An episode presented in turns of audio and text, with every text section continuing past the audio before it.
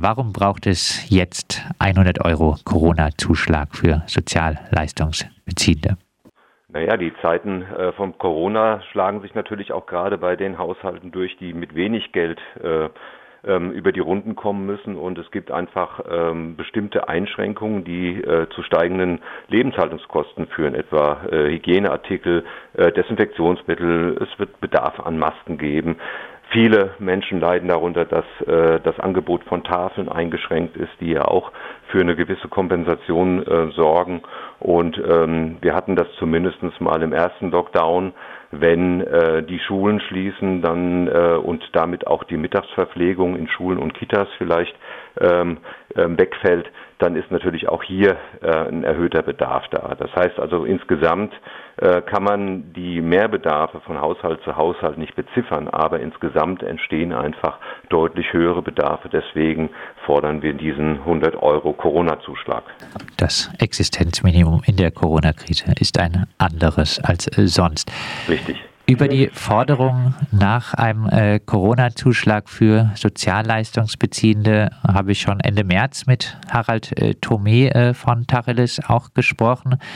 Ich habe den Eindruck, dass äh, nicht nur die Politik, sondern auch äh, Medien und selbst linke Gruppen in der Corona-Krise Erwerbslose völlig vergessen. Für sie ist bisher wenig geschehen. Stimmt dieser Eindruck? Dieser Eindruck stimmt. Man versucht das Thema ähm, totzuschweigen. Es geht hier nämlich nicht nur um diesen Zuschlag, sondern man hat äh, offensichtlich Ängste, dass äh, das dann natürlich auch zu einem zu, zu erhöhten Forderungen oder zum er erhöhten Druck führen könnte, dass der Regelsatz insgesamt äh, nach oben steigt. Und hier mauert insbesondere die Bundesregierung und dann natürlich unser Arbeitsminister Hubertus Heil ähm, total und verschließt sich äh, diesen Argumenten, ähm, weil offensichtlich ähm, man hier keine Begehrlichkeiten wecken möchte. Sind denn die Auswirkungen der Corona-Krise zum Beispiel auch bei der Beratungspraxis von Tacheles zu spüren? Die sind zu spüren. Äh, wir haben ähm, aktuell natürlich auch äh, viele Menschen mit Notlagen, die versuchen uns zu erreichen. Wir haben natürlich auch ähm, erhöhte ähm, Probleme die Beratung in der gewohnten Form als Face-to-Face-Beratung durchzuführen. Wir müssen ähm, jetzt irgendwie gucken, wie man die Kontakte beschränken kann. Wir versuchen das telefonisch, per E-Mail oder auch ähm, über über ähm, andere ähm, ähm, Möglichkeiten. Die Termine werden ähm, gestaffelt und das ist natürlich für uns eine größere Belastung. Was auch eine große Belastung ist, dass eben immer noch sehr viele Sozialbehörden einfach äh, sich seit März in einem Lockdown befinden und der Zugang äh, stark eingeschränkt ist. Das heißt, es wird auch schwieriger für die Leistungsberechtigten selbst ihre Probleme zu lösen, weil man einfach keinen Ansprechpartner ähm, bei den Jobcentern findet. Gab es denn äh, irgendwelche Erfolge, Zugeständnisse etc. an Sozialleistungsempfängerinnen während äh, der ganzen Corona-Zeit? Es gab, also bundesweit gibt es hier keine Erfolge. Es gibt, es gibt einzelne ähm, gute Beispiele, wie zum Beispiel ähm, manche Behörden mit diesen Situationen umgehen, ähm, dass also zum Beispiel die, die Schwelle für äh, Vorschüsse, ähm, für Vorschusszahlungen herabgesetzt worden ist. Aber das sind wirklich so einzelne äh, Schlaglichter, ähm, die sicherlich nicht repräsentativ sind für die ganze äh, äh Situation in der Bundesrepublik. Hier ist es eher äh, mit, hier haben wir eher mit Einschränkungen zu tun und mit erhöhten Schwierigkeiten bei der Existenzsicherung. Das Bündnis auf Recht bestehen fordert ganz generell Regelsätze, die zum Leben reichen. Was wären denn Regelsätze, die zum Leben reichen würden? Ja, da sind wir nicht alleine in dem Bündnis, sondern äh, wir befinden uns da in einer äh, großen Gruppe von, von politischen Interessensvertretern, die ähm, deutlich höheres Existenzminimum, ein deutlich höheres Existenzminimum fordern.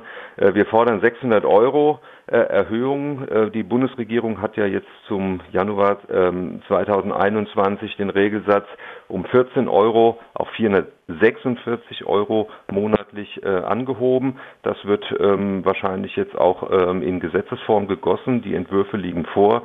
nächste Woche tagt der Sozialausschuss zu dem Thema und trotz erheblicher Kritik auch sogar aus den Reihen des Bundesrates, der hier schon Anfang Oktober eine Stellungnahme äh, kritisch mit zu den Regelleistungen oder Regelsätzen äh, verfasst hat.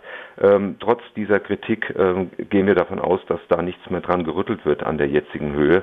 Wir fordern 600 Euro sofort und ähm, das ist also auch ähm, das, was man zum Leben braucht, wenn der Regelsatz auf einer äh, Grundlage bemessen wird, wo es eben keine unbegründeten Kürzungen äh, gibt. Ähm, dieses Bemessungsverfahren an sich ist ja auch in der Kritik heißt diese 14 Euro mehr, die es ab nächstes Jahr geben soll, die reichen auf keinen Fall aus. Diese 14 Euro reichen auf keinen Fall aus. Der Regelsatz ist, er wird ja schon seit Jahrzehnten auf einer statistischen Grundlage festgelegt und orientiert sich nicht mehr an den tatsächlichen Bedarfen. Und ähm, ähm wir haben also quasi gerade seit den Hartz-IV-Reformen äh, äh, die Situation, dass die Regelsatzentwicklung ähm, äh, massiv hinter den äh, tatsächlichen Lohn- und Preissteigerungen hinterherhinken. Und das führt natürlich ähm, zu Notlagen beziehungsweise auch zu ähm, Ausgrenzungstendenzen, weil diejenigen, die lange von einem Existenzminimum leben ähm, sollen, das zum Leben nicht reicht, die haben natürlich keine Möglichkeit, eben dauerhaft an, an der Gesellschaft teilzuhaben. Der Name des äh, Bündnisses Aufrecht bestehen ist ja wahrscheinlich bewusst doppeldeutig. Ein paar Worte vielleicht noch zu diesem Bündnis? Ja, das Bündnis, das, es gibt schon lange äh, Vernetzung bundesweit bei erwerbslosen Gruppen ähm, und Initiativen. Die gewerkschaftlichen Gruppen sind da mit drunter, solche Vereine wie Tacheles, äh, ähm, Arbeitslosenzentren. Und ähm, wir haben uns also quasi ähm, vernetzt, um eben auf bestimmte Probleme ähm, aufrecht, äh, ähm, aufmerksam zu machen. Und es geht eben hier eben darauf, äh, einmal die Rechtsansprüche ähm, darzustellen, um dieses, diese äh, Forderung aber eben auch selbstbewusst zu formulieren, ähm, weil wir halten es für äh, sehr wichtig, dass eben die Interessen von Leistungsberechtigten, von, von armen Menschen in diesem Land eben auch immer wieder in die öffentliche Debatte ähm, einfließen und äh, die haben eben nicht die Lobby wie zum Beispiel gewisse Industriezweige in der Bundesrepublik.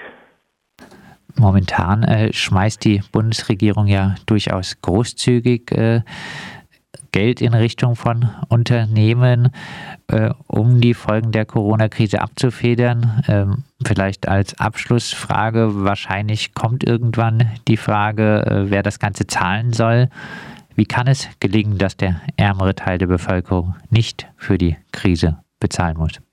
Ja, wir haben da auch große Sorge, dass also quasi jetzt der Haushalt äh, entsprechend belastet wird. Und dann, wenn es darum geht, äh, wie kann das bezahlt werden, dann wird der Druck nach unten ähm, erhöht. Und es gibt also quasi dann ähm, entsprechende Deckelungen von Sozialleistungen, von anderen äh, Ausgaben im sozialen Bereich. Und da haben wir eine große Sorge aktuell.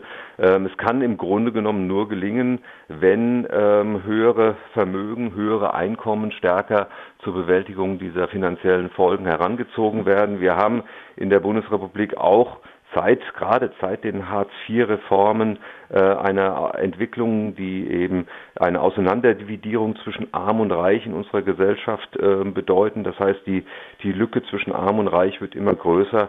Das merken wir auch ähm, eben bei der Einkommensverteilung. Das merken wir, äh, wenn wir uns die Datengrundlagen für den Regelsatz anschauen und ähm, hier müssen also quasi die äh, Verantwortlichen, die äh, Leistungsfähigen in der Gesellschaft stärker heranziehen, die ähm, über Jahrzehnte ähm, durch die Steuerpolitik auch zu, äh, geschont wurden.